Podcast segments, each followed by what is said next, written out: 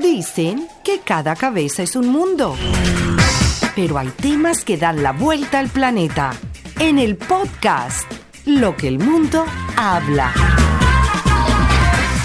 Alejandro Rodríguez. Amigos de Lo que el mundo habla, bienvenidos a un episodio más, el primero del 2021. Eh, de antemano agradecidos a todos nuestros amigos que siempre se conectan y descargan nuestros episodios y por los buenos comentarios que nos hacen llegar a través de nuestras redes sociales. Recuerden que estamos en todas las plataformas y se une una más iHeartRadio, además de Google Podcast, Apple Podcast, de Spotify y bueno, toda esa cantidad de, plataformas. Además, actualidadradio.com, la mega estación en San Cristóbal y Euro Latin Radio en España. Hoy iniciando el programa muy especial, el primero del 2021, un año que tiene mucha expectativa, mucha promesa y sobre todo por lo que ocurrió en el 2020. Pero sin más preámbulos, presento a mis compañeros y que ellos se encarguen de darle el pase a nuestros invitados de lujo que tenemos el día de hoy. De aquí, desde la Ciudad del Sol, desde Miami, en el sur de la Florida, me voy a Los Ángeles, donde está mi amigo Gustavo Páez. Gustavo Páez. Buenas tardes, buenas noches, buenos días a la hora que nos estén escuchando. Tengan todos ustedes un gran saludo de mi parte. Yo soy Gustavo Páez desde la ciudad de Los Ángeles. Hoy me encuentro en Los Ángeles, en el downtown de Los Ángeles trabajando como siempre, por supuesto, aquí no paramos y sacamos el espacio para grabar lo que más nos gusta del podcast. Feliz año para todos, espero que este año esté lleno de muchas bendiciones, que todas nuestras metas cada día estén mucho más cercanas. Y desde el Pacífico lo brincamos completamente y nos vamos a la Gran Bretaña donde está José, Ali, Méndez.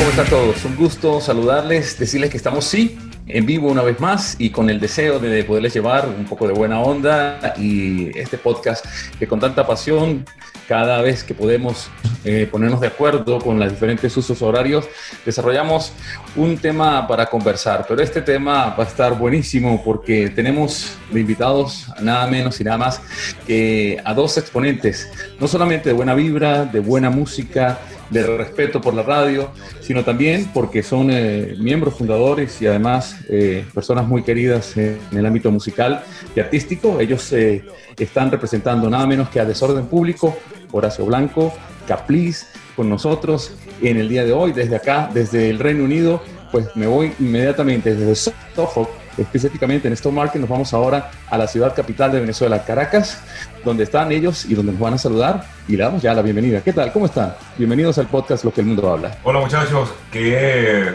maravilloso estar aquí con ustedes que están en, que estamos todos en lugares tan distantes, pero al mismo tiempo tan conectados. Bueno, con muchísimo gusto aquí saludo Horacio. Hola gente, por acá Caplis. Bueno, este, me, me uno a lo que dice Horacio. Increíble esto, estas conexiones que nos ha dado la pandemia, este, estos nuevos eh, sistemas para, para, mantenernos, bueno, activos y, conectados, ¿no? Este, nosotros súper contentos, pues, por, de, estar acá. Buenas tardes para, para, para, quienes están todavía con luz de día. Eh, buenas noches, buenas madrugadas para, para José Ali Méndez, por allá bien votado. y bueno, aquí estamos ya a, las 9 y 10 de la noche. Bueno, es un, es un gusto que, que, nos acompañen de verdad y bueno, eh, de antemano agradecido por, este, por estar con nosotros. Eh, cuéntenos, eh, antes de, de, entrar en materia, ¿qué aprendieron de esta pandemia y de este 2020? Horacio, comencemos con Horacio. Uh, sobrellevar las adversidades, ¿no? Puede sonar un poco a lugar común, pero si algo tuvo este, este, este periodo, ¿no? Este 2020, que todavía continuamos surfeando esa ola complicadísima, fue a que nadie nos iba a salvar de la locura, de la depresión, si nosotros mismos en primera persona no activábamos nuestra creatividad y nuestras herramientas, ¿no? Para eso, para mantener la, la sanidad mental y, y, la sanidad eh, profesional. Entonces, el gran aprendizaje es ese, ¿no? Eh, saber utilizar las principales herramientas que tenemos en la vida. Por lo en el caso de los músicos, obviamente es hacer música. Ustedes como gente de, de radio y de información musical, pues a lo suyo y así mucha gente a dedicarse a lo que mejor sabe hacer o incluso unos cuantos tuvieron que inventarse nuevos negocios, nuevas maneras de conseguir el sustento. Y bueno, creo que ese en gran medida es, es el aprendizaje, porque de verdad nadie, ninguno de los que están aquí, eh, aquí, ni de los que nos están viendo o escuchando, teníamos ni idea de cómo se vivía en una pandemia, ¿no? Esto es un aprendizaje planetario. Ok, eh, chévere. Este, Capliz, ¿qué opinas tú de lo que pasó en el 2020? Vamos a la misma pregunta que hizo Alejandro, antes de hacerle una pregunta ya entrando más en materia. Bueno, eh, podría, podría ser una pesadilla, este, sobre todo este, a nivel de, economía. Eh, no es un secreto para nadie que todos nos quedamos en, en el chasis, todos de verdad este, raspando, raspando la olla de los, de los ahorros y todo esto, sobre todo en el gremio nuestro, en el gremio de los músicos que, que realmente de, los artistas en general somos como que el, gremio más castigado, ¿no? Como que el último eslabón de la cadena en, en, activarse vamos a ser nosotros. Sin embargo, bueno, eh, afortunadamente, gracias al trabajo, vaya, súper eh, metódico que han tenido nuestros managers eh, en, activarnos en redes sociales y todo eso, yo puedo decir que, Desorden es una de las bandas que más actividad vio durante 2020, aquí, al menos aquí en Venezuela. Nosotros, y, en el panorama mundial, déjame decirte que, más o menos siguiendo la, la, pista a las bandas que a uno le gustan, ¿no? Hubo muchísimas que se pararon por completo y que, y que bueno, que Desorden afortunadamente no estuvo entre esas, ¿no? Desorden estuvo bastante activo a través de redes, inventándonos, vaya, desde el cumpleaños de la banda, que fue el cumpleaños número 35, que nos inventamos una fiesta en la que cada uno de nosotros tuvo que hacer algo desde su casa.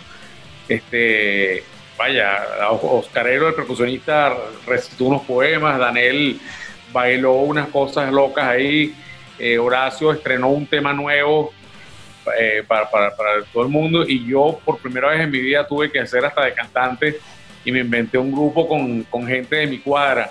Eh, mi hijo tocando piano, que estaba aprendiendo a tocar piano, un guitarrista que es un, obrero de, de una construcción del lado de mi casa y un percusionista que tenía por aquí amigo. Hicimos un grupo y, y bueno, versionamos algo de desorden y después versionamos otras cosas. Pero nada, desde, eso hasta, hasta hacer concursos con, con el club, con, digamos, con un grupo de fanáticos, muy fanáticos de desorden, entre los que eran 35 personas, y eso hicimos como una cosa que se llamó reto y recompensa. Y entonces se iban eliminando hasta que al final quedó un grupo de 5 o 6 fanáticos y, a, esos fanáticos le dimos hasta un concierto privado en, nuestra nuestra sala de ensayo, además de un poco de premios fue nuestro segundo concierto después de, del Vive Latino, que fue el último concierto antes de la pandemia, un concierto ante 35 mil personas en, Ciudad de México. Ya decretándose la pandemia en, gran parte del mundo, todavía México seguía ahí aguantándose y nosotros tuvimos la suerte de pisar ese escenario después de más de 10 años sin, sin estar en, ese, en esos carteles, ¿no? Y, y, bueno, nada, de ahí se nos, se nos frustró toda una gira eh, latinoamericana que, incluía México, Costa Rica, Panamá, Uruguay, Chile, Argentina y Colombia. Y bueno, apenas pudimos hacer un par de shows en, México y, sucedió lo que sucedió, pues. O sea, quiere decir que después, de, después del video latino comenzó el año que nunca fue. Justamente nosotros vamos a hablar del año que nunca fue. Entonces, José Ali, desde Inglaterra, bueno, yo creo que una de las maneras como ustedes eh, pudieron desahogarse eh, a nivel creativo y a nivel artístico, eh, tomando en cuenta un poco esa iniciación de esta conversa que tenemos entre buenos amigos que gusta la música, es este tema. Horacio, Capliz, háblanos un poco de la parte de composición. Obviamente el año te inspira a, dar un grito para hablar de un año que, que, nunca fue, que nunca estuvo en el calendario, que, que fue eh, oscuro, que fue extraño. Y se, se, juntaron dos cosas. Primero, en tiempos de pandemia, sacar una producción y el tipo de videoclip que se, que se hicieron, que fue un señor videoclip. Eh, yo lo he visto ya varias veces, no he tratado de hacer semiótica, pero sí de, de analizarlo e incluso decir, bueno, eh, cuando llueve limones hay que hacer limonada. Y sin duda alguna eso fue lo que ustedes hicieron. El grito de desahogo con el año que nunca fue, con este nuevo sencillo donde ustedes madrugaron, sin duda alguna. Y la parte técnica, ¿cómo hicieron ese videoclip para para promocionarlo ya en las diferentes plataformas, porque ya no se hablan de canales de televisión ni, ni, cadenas de televisión, sino ahora pues a través de las plataformas digitales. Muchachones, tienen ustedes la palabra. El año que nunca fue, tú lo acabas de definir perfectamente, José Luis. Es un grito, es una, una manera musical de, eh, de mostrar lo, lo, desesperante, frustrante, doloroso, aburrido que llegó a ser el, el año 2020. Repito, todavía seguimos surfeando esa ola pero es en esencia eso. Yo creo que durante muchas ocasiones han, han señalado para mí a Desorden como una, como una banda que, que hace crónicas ¿no? de, los tiempos que les toca vivir. Y el año que nunca fue, pues va absolutamente en, esa, en esa línea. Sin embargo, eh, también es cierto que en este año, pues muchas cosas también han, han nacido, se han reinventado ha, habido reingeniería. Y también hay una línea de la, de la letra de la canción que dice textualmente, desde las madrigueras vendrían los nuevos mundos. Y bueno, es también eso de lo que hemos venido hablando, lo que comentaba detalladamente Capliz, ¿sabes? Inventar cosas nuevas ha sido una, ha sido la opción para no fallecer, ¿no? De, tristeza o, o, de tedio. Entonces, eh, en esencia, ese es el, mensaje. Eh, musicalmente es un tema que pasa de algo así como muy punk, ¿no? Y bien, bien agresivo, bien grito, luego a algo que sin dejar la, la, fuerza, la agresividad, se hace más rítmico, se hace más funky. Y bueno, en, en esencia, nosotros quedamos como contentos. También es, es un tema que se toma riesgos porque suena a un desorden más funky, ¿no? Y por otra parte, eh, sí, sí, suena diferente y, es totalmente, totalmente a propósito, ¿no? Desorden es una banda que, ya lo decía Capriles en estos días, no somos, no somos unos, unos puristas, ¿no? Somos muy por el contrario, nos encanta lo mestizo, lo híbrido, lo innovador, eh, hacer en esencia lo que nos, lo que nos provoca, lo que nos suene, lo que nos suene bien y que eso no eh, se traduzca en, un, en una traición a nuestra, a nuestra personalidad, ¿no? A nuestra identidad. Y a sus raíces. Claro, pero entonces en esto, ¿qué te parece el videoclip? Tu opinión de lo que, de lo que ves, ese producto final y de lo que fue la idea de hacer ese, ese trabajo para que darle a, ese, a esa parte musical y a ese grito, darle también forma, color y, y, textura. Sí, te soy muy sincero, eh, José Lee, yo he visto como que, no sé, los primeros 20 segundos del videoclip y no lo, y no lo he visto completo. Este, estuve cuando lo hicimos y conozco a los personajes que lo hicieron, que fueron además un, equipo de trabajo increíble de unos chamos, un chamo que bueno que yo vi en la barriga de su mamá, imagínate tú, y hoy en día resulta que el tipo es un editor de videos increíble, un, director, eh, un postproductor de videos que, que, bueno que se ha ganado un peso, tiene, un peso importante en la, en la industria ahorita en Venezuela de hecho, él eh, nos reencontramos con él gracias a los premios Pepsi, que le, puso como un cariño especial a esta edición que fue la edición pandemia. Y yo creo que ha sido, sin duda alguna, por lo menos de, lo, de la percepción que tengo yo de los premios Pepsi, desde que comenzaron hasta ahorita, la mejor entrega de premios Pepsi que ha habido, eh, gracias al trabajo de este chamo, Héctor Dornacimiento, ¿es Horacio? El apellido. Sí.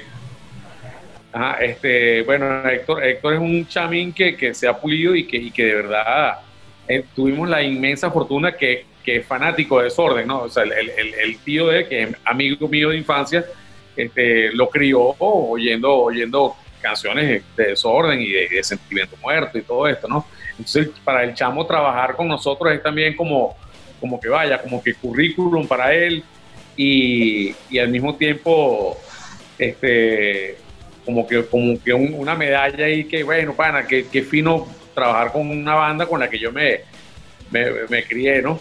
Y, yo creo que el chamo de verdad le puso mucho corazón, este, no solamente por, por ayudarnos en, un momento tan, tan, tan raro, ¿no? Tan difícil, sino también por, por salir con todo como que, bueno, pana, este, este desorden este, del que yo me siento orgulloso, yo voy, a, yo voy a hacer lo mejor que pueda. Yo no he podido ver porque tengo una calidad de internet en, en, días recientes terrible. Hoy, hoy es un milagro que estoy conectado, créeme. Este, pero, pero bueno, estoy ahí pendientísimo de, de ver el video del resultado final. Lo que sí es que he escuchado muy buenos comentarios de, de mucha gente por todos lados que, que, bueno, que lo felicitan a uno y tal. Y, pero bueno, yo creo que los méritos y los créditos se los, hay que dárselos a Héctor. Gracias. Eh, eh, justamente, de Caplis, en esto de darle, darle créditos y, aplausos a, Héctor y a, su equipo de Titan Posts, eh, em, la, creatividad ¿no? que ellos imprimieron en, el, primero en la conceptualización y luego en, el, en, la producción, ¿no? ya en el desarrollo del, del, video, tiene como muchas aristas y muy brevemente, justo para, para hacer eh, darle ese, ese, crédito ¿no? a, estos chamos. Eh, el, primero, el, video está realizado sobre la estética como gamer, ¿no? Así como esa, esa onda de un, personaje que está por pasillos oscuros donde obviamente se cierne una, una amenaza.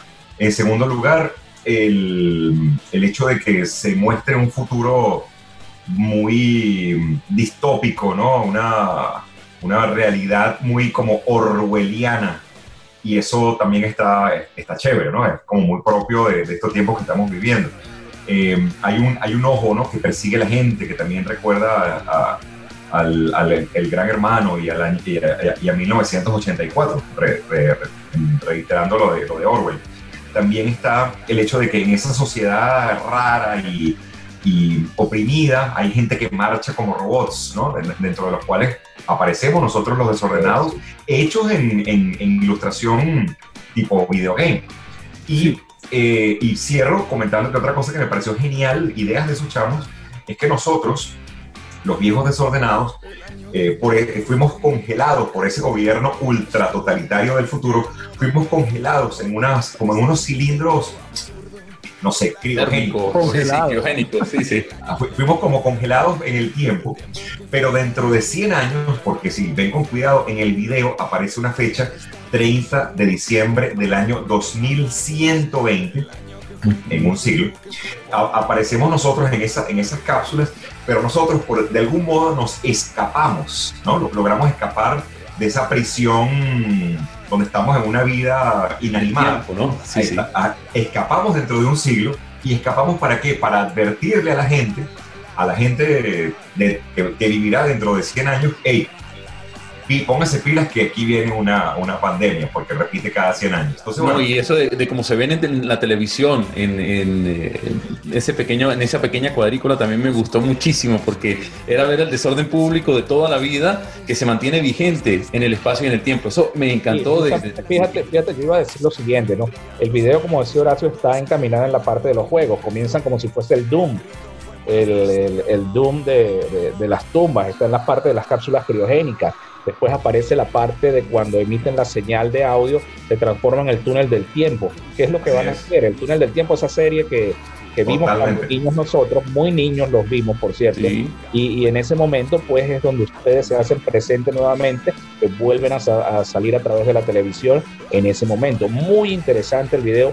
La letra, déjenme, ¿de quién es la letra? ¿Tuyo, Horacio? De Horacio. Sí, todo. Muy, muy, muy buena la letra. De verdad que hay cosas que que pueden sonar en un momento, quien lo pueda escuchar va a decir, bueno, pero es que no están hablando cosas del otro mundo, están hablando de lo que todos hemos vivido, de lo que todos hemos comentado en este 2020. y, viene, y viene apropiado el nombre del tema y por supuesto con el video se enlazan y hacen una cosa muy, muy buena. Alejandro. Eh, Horacio y, y Capriz, no sé quién me pueda contestar esta pregunta. Hablando de todo lo que ustedes me están comentando, que tiene que ver con el el niño, por llamarlo así, ese muchacho que les hizo este, esta producción del video. Estamos hablando obviamente de una generación que obviamente ustedes dicen, bueno, sí, creció escuchando desorden público, pero estamos hablando ya de una cantidad de años que tenemos José Lee, tenemos eh, Gustavo y yo, que, escuchamos desde niño prácticamente a Desorden Público, es, esa, es esa parte de la nueva generación de hoy en día, que para nadie es un secreto que es muy fácil llegar, ver a YouTube, tener Spotify, ver y escuchar lo que uno quiere. Pero hay esa influencia en los jóvenes de hoy en día, de la generación de desorden público, tomando en cuenta la producción que les acaban de hacer. Vaya, yo, no sé, yo, sé, yo no sé si la generación actual, actual, eh, sea muy, muy desordenada.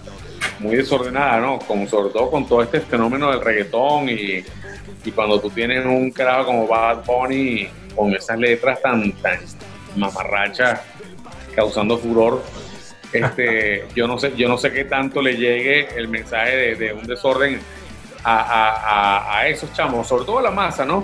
siempre hay, siempre, siempre hay chamos que a nosotros nos sorprende, ¿no? Que vienen con los, con los papás y, y resulta que los chamos son más fanáticos que los papás, que son los que realmente eh, compraron la entrada del show porque querían ir. Bueno, vamos a llevar a los chamos ahí para ver si se lo, si se lo vacilan, pero resulta que, bueno, que esos papás también oyen los discos de desorden y van, van en una carretera y le van poniendo el disco a, los chamos en el, en el, en el equipo sonido y los chamos se aprenden, vaya, por lo menos el disco más reciente, uno de los temas que, que, a nosotros nos, nos da risa, que, que, es como el que, el, que más gustó a nivel de chamo, es los zombies están de moda.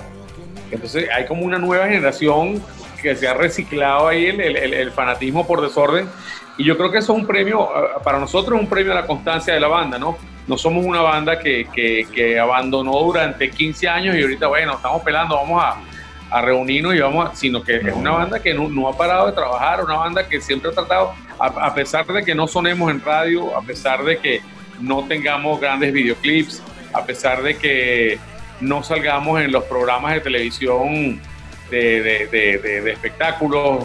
Este, Desorden es una banda que no, no, no se ha detenido, Desorden es una banda que, que ha sido incluso un poco menospreciada por, por los grandes medios de comunicación, pero que, pero que sigue siendo, sigue contando con una fanaticada fiel y cuando Desorden se para un escenario, no hay, afortunadamente para nosotros, no hay gente que diga, oh, no, está acuerde viejo con, ese, con esos carcamales de canciones, porque nosotros, porque nosotros no, no le apostamos a, quedarnos en el aparato, sino que, que, todo el tiempo incluso estamos estrenando temas, estamos reinventando arreglos para las canciones y parte de eso también incluso lo acabamos de hacer con, con lo que hicimos a finales de 2019. Vamos a saltar de 2019 a 2021, porque ese año como no, no existió. este, nosotros a finales de 2019 hicimos eh, el disco de nosotros, Canto Popular de la Vida y Muerte, cumplía 25 años. Hermoso, hermoso trabajo. Y bueno, hicimos, nos reinventamos ahí un repertorio que iba a ser originalmente un single, después un EP y terminó siendo un LP con hasta con canciones nuevas, pero que tenían que ver todas con, con, lo que se hizo hace 25 años. Y entonces, bueno, está desde un film manzanera hasta un Herbert Viana, mm. eh, invitados realmente de lujo, ¿no? De lujo. Y, y, eso, eso, eso nosotros lo, tuvimos la suerte de presentarlo en parte de Europa, en Estados Unidos y en Canadá y algo en México, pero nos quedamos con engatillados con ese material para Venezuela y para, y para Latinoamérica, sobre todo Sudamérica, ¿no? Eso, eso, eso está ahí pendiente. Pero, pero es parte de, de, eso. Entonces ya encontramos un poco de chamos que se, se engancharon con, con, nuevas versiones de este, de este disco, la danza de los esqueletos nueva o la versión nueva de Cachos de Vaca y todo eso. Bueno, pero hay algo que también ocurrió en este año que no podemos nombrar qué pasó, no sabemos si se pasó o se lo, se lo comió el calendario, pero en el 2020 ustedes a finales de año hicieron algo por streaming bien interesante mostrando... Eh, la cara de otra ciudad, la cara de otro lugar, eh, la cara de Petare, que siempre eh, se habla de un sitio deprimido por la pobreza, por la violencia, porque es parte de ese valle de balas. Y sin embargo, se montaron ustedes en una terraza eh, como así, como los grandes grupos, como una vez lo hicieron los Beatles en Londres, eh, ustedes también lo hicieron allí en Petare, para cantarle a una sociedad y para mostrar como que otro, otro mensaje, otra cara, ¿no? Yo cuando vi ese, ese, concierto, de verdad me emocionaba, era porque yo he visto en esos techos a, muchachos con armas largas, con armas de guerra, mostrando su poder, y ustedes tenían era bajo, guitarra eléctrica, eh, batería, y miles y miles de percusión y miles y miles de cables para, para llevar este concierto extremo. ¿Cómo, ¿Cómo fue ese concierto en streaming? ¿Cómo, cómo fue esa idea de empezar, Horacio?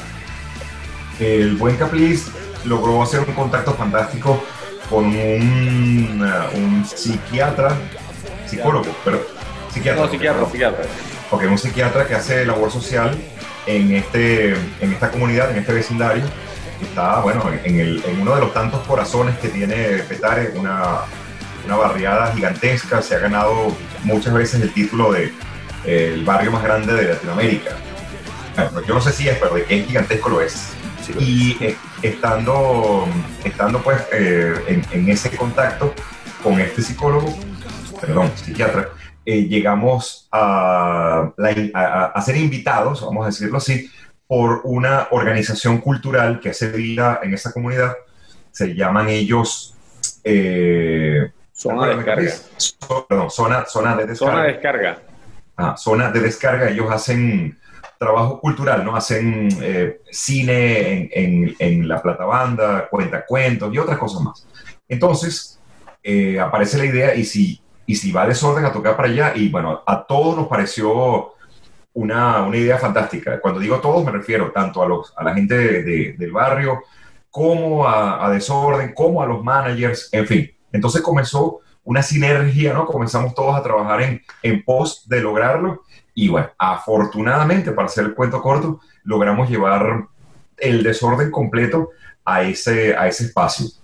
Los que hayan visto las imágenes, pues se habrán dado cuenta que estamos realmente en un, en, un lugar que es muy propio, muy propio de, de, la, de las grandes ciudades latinoamericanas. Pues barrios como este los vemos prácticamente en todas las grandes ciudades de, de Venezuela, y, pero también en otras partes, en Colombia y en Brasil, ni hablar, ¿no? En, qué sé yo. Pero con esta topografía, con estos cerros, ¿sabes? Es Caracas. Entonces, bueno, llegamos, llegamos allí y logramos confirmar, corroborar, creo que esto es, en, es una de las grandes conclusiones, que en estos, en estos barrios, eh, sí, por supuesto que hay delincuencia, por supuesto que hay eh, chamos descarriados que han hecho de, de, de, del, AMPA su, su vida, pero de que son la minoría, lo son. ¿eh? Estamos hablando de que por cada 100 personas que viven en ese barrio, quizás haya uno, dos, tres malandros, no más de eso. Entonces, ¿sabes? La, siempre el cuestionamiento que hace la gente del barrio es, ok, aquí hay gente, gente mala conducta, pero ¿qué pasa con el otro 95, 97% de gente buena? ¿Por qué nunca eh, somos tomados en cuenta por la opinión pública? ¿Por qué nadie habla de nosotros? Uno de los grandes logros que tuvo este, este evento de Desorden en Petare fue mostrar que una comunidad como esa está repleta de gente buena, amable, educadísima, eh, súper hospitalaria, pero lo digo de verdad, cualquier desordenado podría jurar con las manos sobre el fuego lo fantásticamente bien recibidos que fuimos y desorden además de hacer varias presentaciones, porque tocamos en tres, en, como en tres horarios distintos en esa platabanda y tres repertorios distintos. Pero también hicimos un poco de trabajo eh, comunitario, por decirlo así. Eh, Capliz, Oscar y Horacio, tuvimos charlas con, con, muchachos, con niños.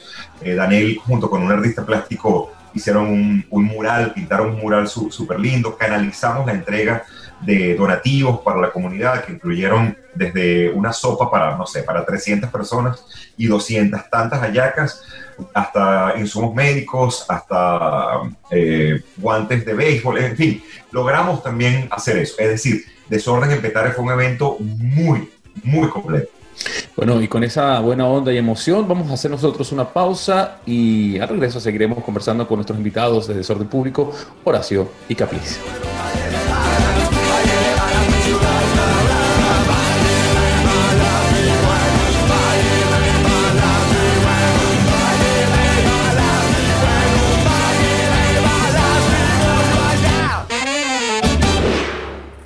Lo que el mundo habla.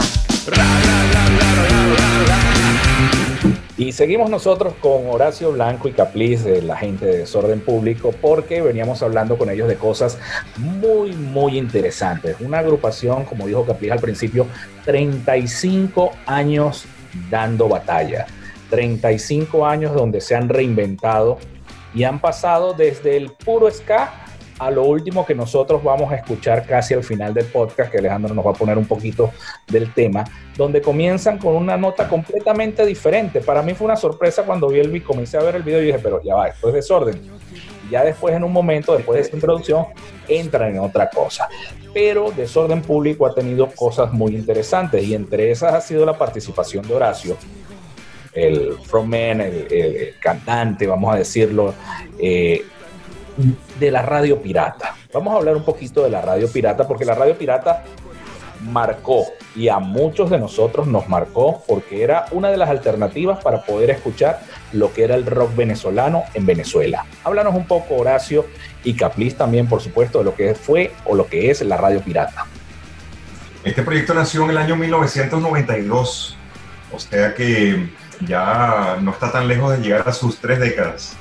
Y nace por nuestra eh, eterna pasión por la música, no solo por, por, escucharla, sino por investigar en torno a ella, investigar en torno a, los músicos, qué hacen, por qué hacen las cosas que hacen, en qué lugares, en qué condiciones, a qué le cantan.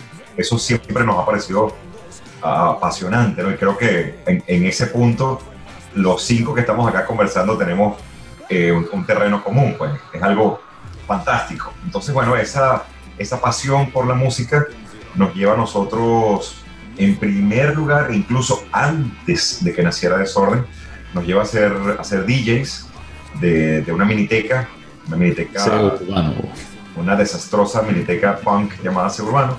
Luego nos lleva a crear una banda, pero no podíamos, estaba escrito que nosotros eh, lograríamos un espacio en, la, en la radio venezolana para hablar sobre esta música que nos encantaba y obviamente mostrar esas bandas eh, poco conocidas muchas veces eh, a, un público, por supuesto, siempre ha habido de, información.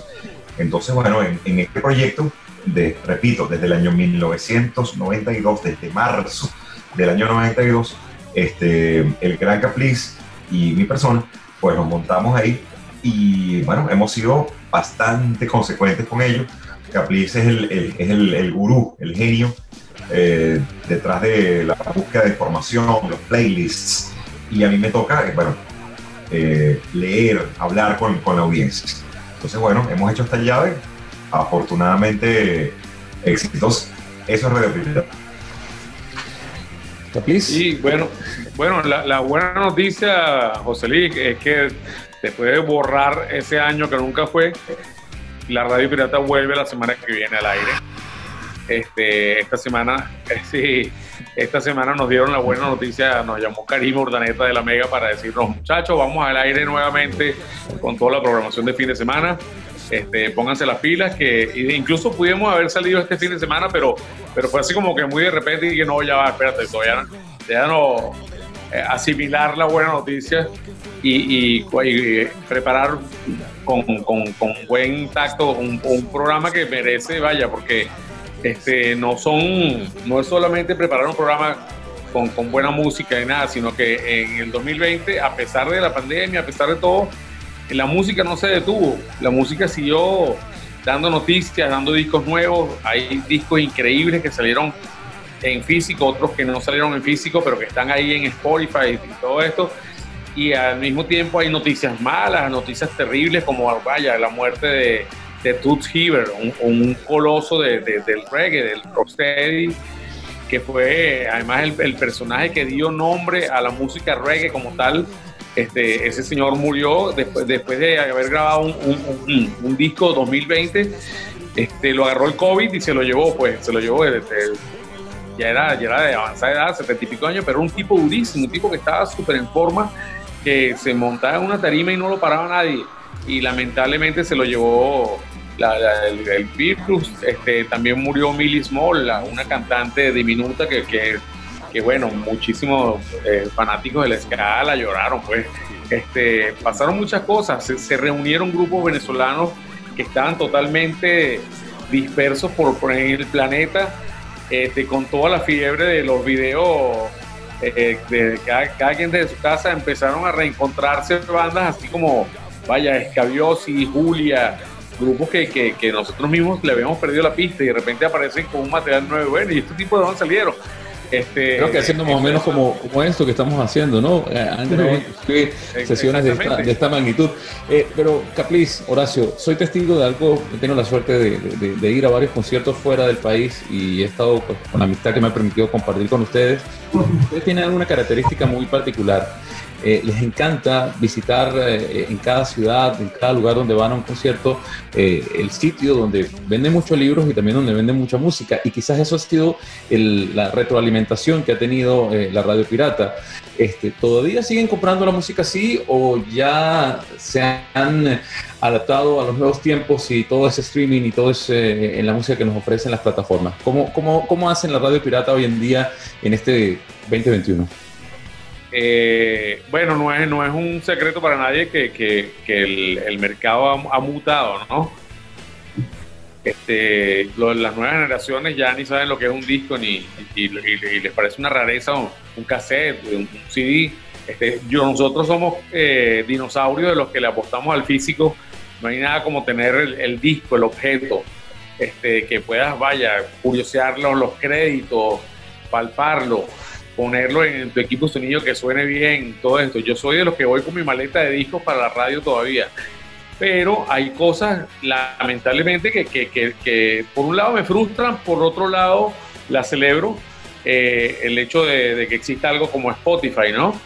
Que bueno, que tiene un acceso directo e instantáneo a, a nuevos lanzamientos, pero me, me, frustra que a veces son discos muy buenos que no salen, no llegan ni siquiera a salir en físico, ¿no?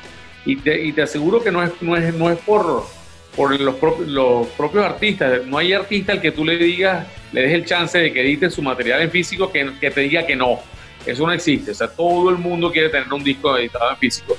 Pero bueno, hoy en día las, razones económicas y, la, y, la, y, lo, el, camino que ha tomado el mercado, donde los chamos oyen música en un celular y todo eso, eh, eh, es lo masivo, ¿no?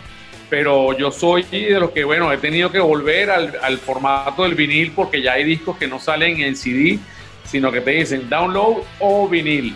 Entonces, bueno, a comprar viniles, para esos, esos sacos de, de pesadísimos. Eh, la, la, última gira fue una pesadilla porque andaba con un poco de viniles en el propio bolso donde llevo el bajo, porque no me cabían en la maleta y cosas así, ¿no? Y también, bueno, estarlos pidiendo y todo lo que tardan en llegar y todo esto, pero, pero sí, nosotros le apostamos a eso. El, me, o sea, no te imaginas el, el, placer que es llegar a una tienda de discos seria sí. en, en, cualquier parte del mundo, en Lo Berlín, en, en, Francia, en España. O sea, para, para mí eso es algo que, que, no tiene comparación con más nada. O no. una buena librería también. Sí, y no solo eso, la, los, libros, los, libros, en físico son otra cosa, man. Sí. No solo eso, sino también escuchar eh, el delicado ruido que hace el vinil Qué, qué, qué, bonito es eso. Que, no sé, el sonido, pues a mí me parece mucho mejor. Me parece como más puro. Es muy interesante. Alejandro. Bueno. Cuéntanos. Eh, ajá. Eh, cuéntanos, Horacio. Eh, estábamos hablando hace algún rato del video que prácticamente estábamos viendo a desorden en 100 años, ¿no? Eh, ¿Cómo se ve el desorden público? Obviamente no en 100 años, pero sí dentro de unos años. Casualmente esta mañana estaba viendo noticias eh, de, de espectáculo y decían que este año 2021 llegarán a sus 80 años de edad eh, el baterista de los Rolling, eh, también llegará Bob Dylan y también llegará eh, Joan Baez. Los tres llegarán a, a sus 80 años ahora, en, en, los próximos meses, ¿no? Y bueno, es una noticia que a uno le hace sonreír, ¿no? Qué chévere que, esos locos estén, no solamente estén en esa edad, que bueno, chévere que han llegado, sino que estén activos haciendo música. Bueno, esa es mi respuesta, ¿no? Yo creo que si por, por algo están ellos todavía ahí produciendo cosas, ¿no? Porque dedicaron su vida con, con pasión, con mucha pasión a, a, lo que más les gustaba, tuvieron éxito y bueno, no, no, no consiguieron eh, un buen motivo para, para dejar de hacerlo. Yo veo a desorden activo sin fecha de caducidad, como dice Oscarelo, por tiempo, por tiempo N, por tiempo el, que aguante, el que aguante el cuerpo. Sí, sobre todo ustedes lo dijeron eh, hace rato aquí en el podcast, eh, cuando la gente los ve en la tarima, no, ay, otra vez, esos señores que necesitan salir de la casa y que quieren eh, poner su repertorio otra vez, el mismo repertorio hace 20 años. Creo que ustedes están evolucionando y esa constante evolución pues se les agradece. recientemente la plataforma Netflix sacó un documental muy particular, eh, producido por Gustavo Santaolalla, y tiene pues sus luces y sombras, tiene sus detractores, pero también tiene gente que, le gustó. Eh, y bueno, quisiera pues eh, pedirles a ustedes un poco su opinión, si vieron Rompan Todo, ¿qué les pareció? Sabemos que, faltó hablar de, muchas zonas, incluyendo pues nuestro país, no es cuestión de nacionalismo ni mucho menos, pero pero bueno, eh, la visión que mostró fue una y, me gustaría saber de quienes representan en Latinoamérica, en Hispanoamérica, el SCA, porque cuando se habla de desorden público, sin duda alguna se habla de una agrupación que lleva en sus hombros el peso histórico ya de este, de este ritmo tan particular y con, y con creces, pues, del SCA de acá. Eh, bueno, ¿cómo vieron ustedes ese documental y, cuál es su opinión? Yo la verdad no lo he visto. Yo, eh, pero sí. Yo tampoco lo he visto. ¿Tú sí lo viste, Carly? Bueno, este, pero creo que todos hemos escuchado mucha, mucha información, ¿no? Venezuela tiene la, desventaja de ser de los mercados menos interesantes para, todo lo transnacional en la región. Por la crisis económica, por nuestra, nuestro número poblacional y qué sé yo. Bueno, obviamente eh, cadenas como Netflix, pues obvio, tienen mucho más interés en mercados como el mexicano, el argentino, el brasilero, el colombiano que, en el venezolano, por razones que no vale la pena escudriñar, pues, se entiende. Entonces, bueno, yo creo que vamos más o menos por ahí, ¿no? O sea, vamos a darle un caramelo, un regalo, algo que atraiga a audiencias de mercados realmente, eh, eh, donde, realmente hay, hay, poder adquisitivo, donde se mueve la masa. Eh, obviamente, en ese sentido, entrevistaron a un personaje que me imagino, me imagino, no eh, entrevistar, no, perdón, no fue la palabra, darle las riendas del proyecto a un personaje que debe ser bastante desconocedor de, de, de, de, la movida musical venezolana, cosa que no lo es de la movida argentina y mexicana, pues bueno, obviamente él argumentó, él desarrolló sus argumentos, sobre todo en torno a, esos, a esas dos grandes potencias musicales latinoamericanas. Nadie, nadie podría decir lo contrario. Entonces, a mí, a mí o sea, no, no me quita el sueño, no pasa nada. De, en mejores lugares nos ha ignorado.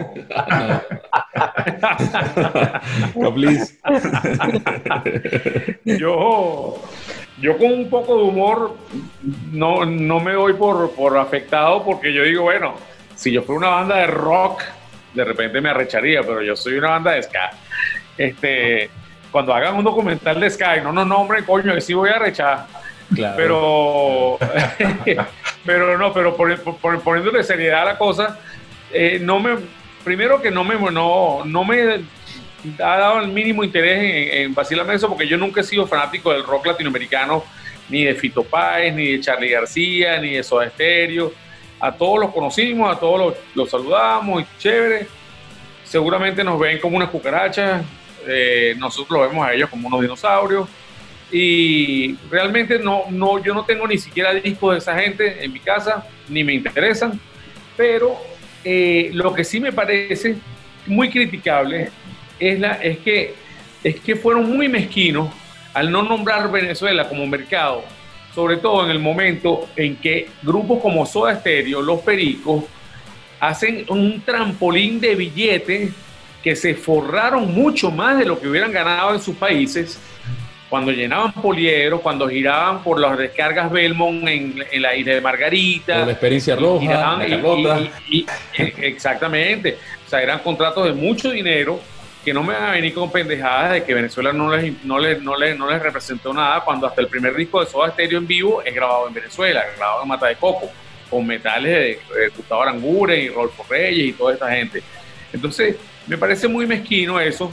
Me parece o sea, si le das importancia a una banda como los Terciopelados, sin que me quite nada de que, bueno, sin pelitos en la lengua ni nada, una banda que no me gusta por carajo tampoco, pero, pero que tiene un peso también dentro de la escena latinoamericana y que tuvieron afortunadamente un manager venezolano como Julio Correal que lo supo proyectar internacionalmente mucho más que cualquier manager venezolano a las bandas de Venezuela. Nosotros tuvimos una oportunidad de oro cuando grabamos el disco Plomo Revienta, que estuvimos mes y medio viviendo en Los Ángeles grabando, vaya, en los estudios de A&M, donde acaba de salir Lenny Kravitz, acaban de salir los Rolling Stones de grabar disco y nosotros estábamos entrando a ese mismo estudio. Y de la mano de un productor como Casey Porter y con músicos invitados, vaya, de Fishbone y Osmaro Ruiz en los teclados y este, no me acuerdo, Horacio, el percusionista. Eh, bueno, un, tipo genial este, que ha grabado hasta con Phil Collins y con Madonna y un poco de cosas, ¿no? Pero entonces te digo, este, nosotros tuvimos unas oportunidades increíbles de oro y eran tan, tan, tan pendejos los managers y, como tan acomplejados los propios directivos de la disquera que, nosotros decimos, pana, pero si la misma gente de MTV Latino nos quiere entrevistar y quiere venir a hacer un reportaje porque estamos grabando aquí en Los Ángeles, ¿por qué no nos invitan? No, no, no, deja eso así. Precisamente en nuestro productor ejecutivo era uno de los que ahí lo nombran en ese documental, porque por lo que he leído, de los Shakers, de, un grupo eh, uruguayo. el, señor Cayo Vila era el baterista de los Shakers y él fue durante muchos años el productor ejecutivo en Sony, el que le tocó trabajar con desorden. Y nosotros decíamos a Cayo Vila, ahí estando en Los Ángeles, Cayo, por favor, atiende el teléfono a la gente de MTV que te están llamando porque quieren venir. No, no, no, no, el tipo, yo no soy inglés. así terrible que pasaban con, con, con, Venezuela. Venezuela era muy... Venezuela pecó en esos momentos también de ser muy autosuficiente, o sea, como que nosotros nos pagamos y nos vamos devueltos simplemente quedándonos en Venezuela. Sí. Cosa como algo, le, algo así le, pasó a los brasileros, solo que los brasileños tienen un mercado, Brasil, muchísimo es otra cosa, un mercado inmenso. Y a, Brasil también lo, lo obvia en ese festival, entonces tú dices, es realmente mezquino, ¿no? La visión de Santa Blaya es como que la, versión ególatra de, de, un productor de, del rock latinoamericano de los últimos años, que tiene muchos méritos, sí los tiene y todo, pero, pero bueno, está bien, o sea, de verdad, buscarle cinco patas al gato es lo que hizo Horacio. O sea, Venezuela hoy en día, lamentablemente, en los últimos 20 años, somos, somos un paisito. O sea, un paisito en, en ese mar de, del rock latino, del rock en español, nosotros de verdad nos quedamos a la deriva. Y, y, bueno, yo, yo, nosotros tenemos veintipico de años, treinta y pico de años saliendo de Venezuela y dándonos de frente contra ese, contra ese muro, ¿no? Que tú llegas a una radio en México y tú jurabas que, bueno, Venezuela es el papá de los helados y de repente siéntate ahí, mi pana, que no sabemos ni de dónde coño queda Caracas. Pero la, insistencia de desorden, habiendo tocado, vaya, como cinco veces en el Vive Latino, en el, en el Rock al Parque, hemos tocado en Brasil, en los carnavales de Recife, en, en, Sao Paulo, en Buenos Aires, entonces es como, bueno, está bien, no nos quiere, pues. Y también yo creo que hay un poco también de, de, de, de con Venezuela ha habido también siempre como que una envidia a nivel regional, ¿no? Venezuela fue un país muy poderoso económicamente durante los años 60, 60, 70 y parte de los 80, cosa que no pasaba ni en Perú, ni en Colombia, ni en, ni en Argentina. Ecuador, ni Argentina misma. esos, esos, esos grupos salían por necesidad nosotros salíamos por vacacionar y por, por divertirnos. Nosotros de verdad estábamos muy cómodos en Venezuela y ganábamos muy bien. Y cuando salíamos, más bien pasábamos trabajo saliendo, pero era eh, para divertirnos, para, probar cómo, cómo sonaba nuestra música en otras tarimas y en, con otras audiencias, ¿no? Y más o menos así. aquellos grupos no, aquellos le apostaron en serio porque, porque era o muerte. Horacio Caplin, lastimosamente se nos acaba el tiempo, tenemos poco espacio y queremos agradecerles a ustedes dos pues la deferencia de haber aceptado la invitación que les hizo José Ali por parte de todo el equipo. Y de verdad que muy, muy agradecido, cara familiares, hablar de este tema. Podríamos pasar horas, horas hablando de esto. Y de verdad que nos haría falta quizás una buena cervecita, unos pasapalos, una reunión de panas vía virtual, pero lastimosamente se nos acaba el tiempo. Desde Los Ángeles, California, se despide Gustavo Páez, arroba Tavo Páez, MA en las redes. Y por supuesto, gracias Horacio, gracias Caplín. José Ali. Bueno, yo de acá, desde Inglaterra, eh, un sitio copado de mucha música, de mucho talento, de mucha radio, de muchos viniles eh, y, de muchas ausencias, porque por estos tiempos nuevos, eh, cero conciertos, cero presentaciones en vivo, y de verdad que los artistas lo están añorando mucho, y al igual que ustedes, están haciendo surgir muchas ideas para, para ver qué, qué, se hace, solamente con el año que pasó y con el año que viene. Pero acá de Inglaterra, quiero agradecerles a mis amigos, porque así los considero, Horacio y Capliz. De, hecho, yo quería conversar era con los dos, porque sin duda alguna eh, eran, sabía cómo iba a ser la movida de este, de este podcast. Gracias y de verdad deseamos que, todos los éxitos para ustedes se sigan eh, dando y que sigan ustedes reinventándose, que es lo más importante que tiene eso el público. Así que desde Suffolk, Inglaterra, arroba José Alimentes en sus redes sociales, les dejo con eh, Alejandro Rodríguez y ya la parte final, por supuesto, con nuestros invitados. Alejandro Miami. Gracias José y Gustavo y por supuesto agradecidísimo a Caplis y Horacio. Antes de despedirnos muchachos, eh, su breve despedida y dónde pueden conseguir la gente que está escuchando el nuevo el nuevo video, dónde lo pueden ver, qué pueden hacer eh, la nueva canción de Desorden. El video, obviamente YouTube es la plataforma ideal. Ahí está montado. Busquen bien el canal oficial de Desorden. O bueno, directamente ponen ahí en la ventanita el, Desorden Público el año que nunca fue. Y bueno, van a poder disfrutar ese, ese experimento. Gracias por, por esta conversa, muchachos. Muy internacional, muy fina. Y bueno, tengan la certeza que Desorden no para de hecho, solo para, para cerrar con este último comentario, eh, estamos ahorita, en este momento, en, el día de hoy, Desorden estuvo reunido ensayando canciones nuevas 2021. Desorden no para, Desorden no para. Así que pronto seguiremos viéndonos las caras y compartiendo más música. Qué bueno, Capliz. Bueno, Alejandro, Gustavo y, José Ali, este, muchísimas gracias más bien a ustedes por, este esfuerzo.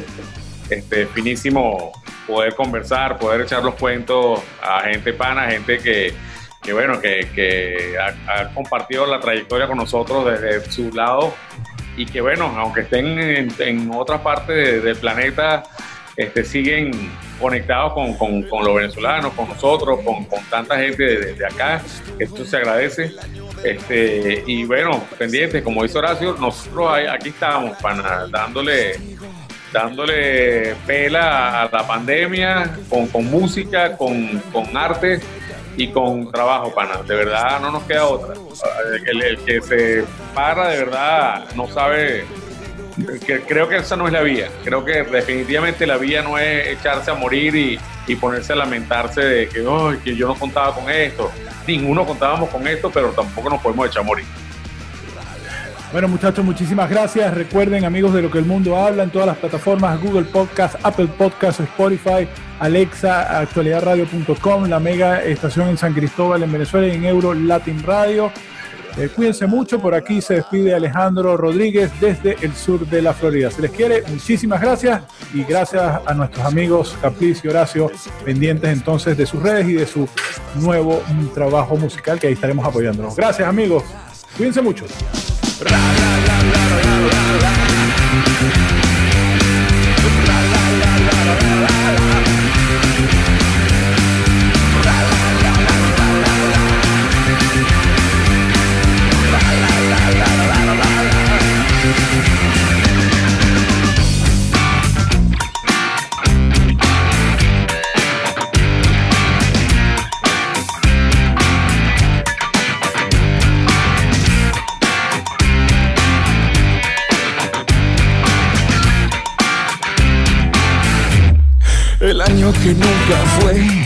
Gente que nunca estuvo, el año del no futuro, del no presente, del todo absurdo, el año del no testigo, el año del no tenerte. Del tiempo que fue tan duro, que fue tan crudo, que fue tan nulo. El año de estar tan solos, del pánico en los ataques.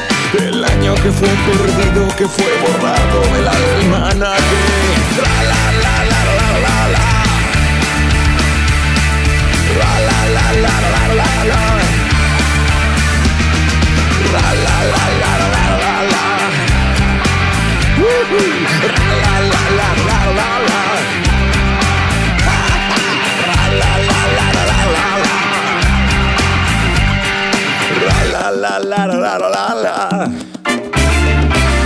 El tiempo del aislamiento, oscuro tan escondido del ciclo entre las paredes, tan agua fiestas, tan aburrido.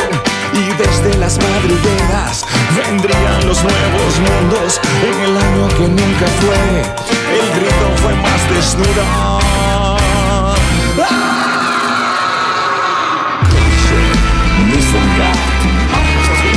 Attenzione, cusce, mi son